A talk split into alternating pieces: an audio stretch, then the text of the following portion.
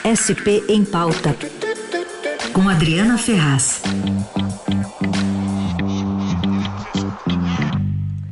Adriana Ferraz já conosco para se debruçar sobre os assuntos de São Paulo. Tudo bem, Adri? Bom dia. Oi, bom dia, Carol. Bom dia, Raíssa, a todos os ouvintes. Tudo bem com vocês? Tudo certo.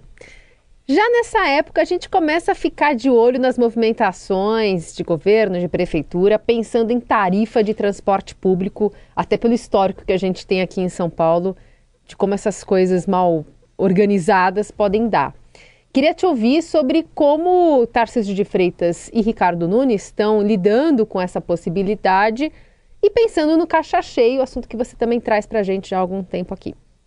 Ah, sim, olha, os dois governos, né, tanto o governo que vai se iniciar, de Tarcísio de Freitas, como o governo de Ricardo Nunes, olha, por uma coincidência numérica, os dois governos hoje têm um caixa de 32 bilhões de reais apenas, né? Essa vai ser a herança que Tarcísio vai receber do governo Rodrigo Garcia. Esse valor é considerado aí um valor suficiente para pagar quatro folhas de pagamento de pessoal. Então, uma reserva aí é, bastante substancial, né, para ele chegar com fôlego no governo.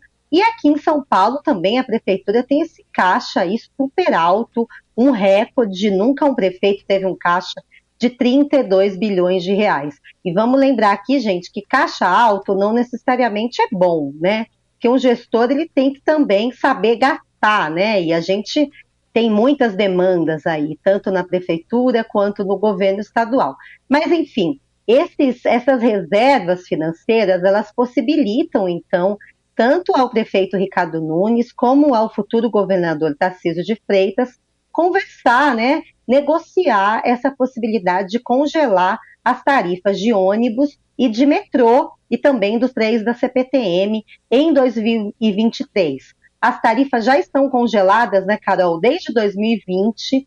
No ano da pandemia, então, não se aumentou a tarifa de ônibus nem de metrô e ela permanece, então, no valor de R$ 4,40 desde então. Aqui em São Paulo, Ricardo Nunes ainda está tentando aí viabilizar a tarifa zero, que é uma política muito complicada em cidades ainda pequenas, imagina numa capital, numa metrópole como São Paulo.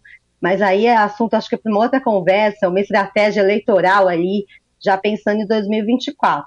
Agora, a tarifa zero é impossível para o metrô, o metrô ele tem um outro sistema né, de financiamento, o metrô tem linhas concedidas para iniciativa privada, e essa discussão, então, ela emperra, né? E aqui em São Paulo as tarifas são integradas, seria muito complicado a tarifa no ônibus municipal não custar nada, ser de graça, e no metrô, então, é, ter um valor de 4,40 ou até mais, né?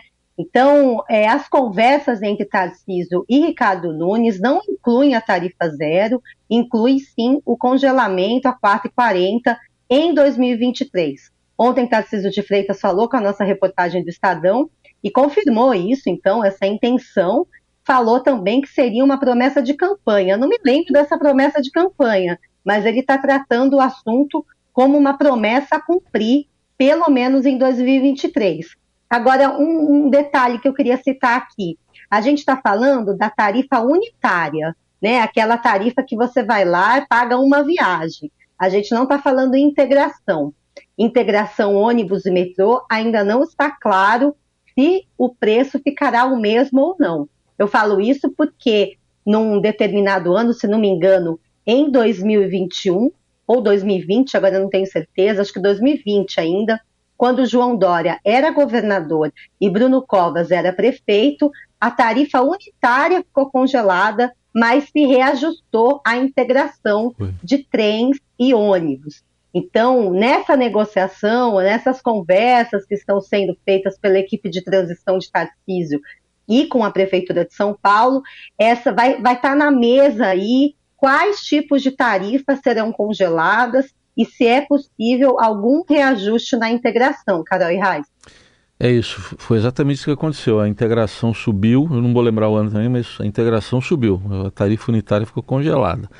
É, vamos falar ainda sobre o secretariado de Tarcísio. Tá um, ele está com um ritmo eh, de anúncios quase que diários de secretários. Temos uma mulher na Secretaria de Comunicação e qual o perfil hein, desse secretariado até agora, Adri?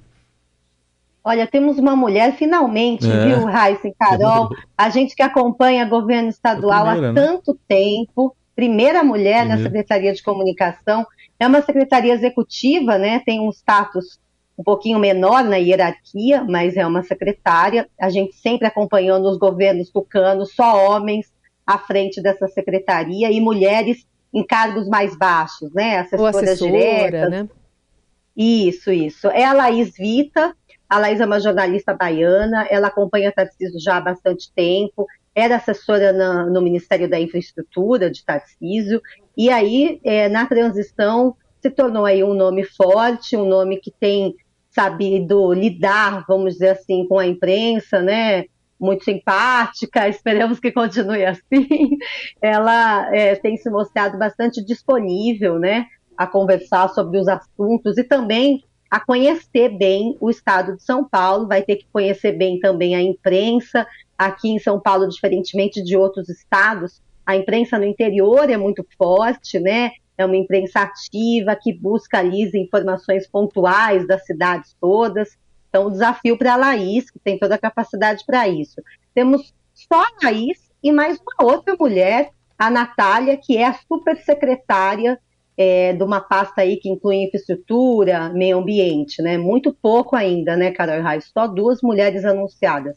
Grande maioria de homens, homens, então, vindos do governo federal, acho que se a gente puder traçar um perfil, pelo menos por enquanto, desse secretariado, um secretariado técnico, sim, é, pelo menos nesse sentido, o Tarcísio tem cumprido sua promessa. A gente de indicação política, por enquanto, de nomes fortes, temos só Gilberto Kassab, do PSD, que vai ser o secretário de governo, diga-se de passagem, o principal, principal pasta e também o coronel, o capitão Derrite, que é o secretário, o futuro secretário da Segurança, é, Segurança Pública. Uhum. O capitão Derrite, então, acho que o Bolsonaro, o único bolsonarista raiz, né?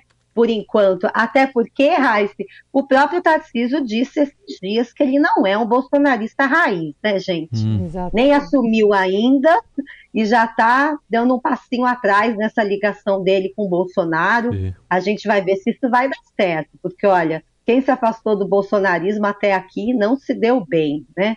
Mas Tarcísio está nessa linha de fazer o seu secretariado técnico, seu secretariado ligado a muitos economistas. Ele vai trazer o presidente da Petrobras, vai ser secretário aqui em São Paulo, Caio Prado vai ser secretário. Além dele, muito provavelmente, um assessor de Guedes, ex-assessor de Guedes, o Samuel Kinoshita, deve assumir a Secretaria da Fazenda. Uhum. Guedes não aceitou esse convite, né? Que Tarcísio é, anunciou publicamente que fez ao atual ministro da, da Economia. Não será secretário aqui em São Paulo, mas vai enviar, vai enviar muitos dos seus assessores para trabalhar aqui no governo paulista, né, Carol? Muito bem. Essa Adriana Ferraz, de olho em tudo que está acontecendo também nesse governo de transição, né? Mas um olhar aqui especial para São Paulo. Obrigada, Adri. Até semana que vem. Obrigada. Beijão, gente. Tchau, tchau.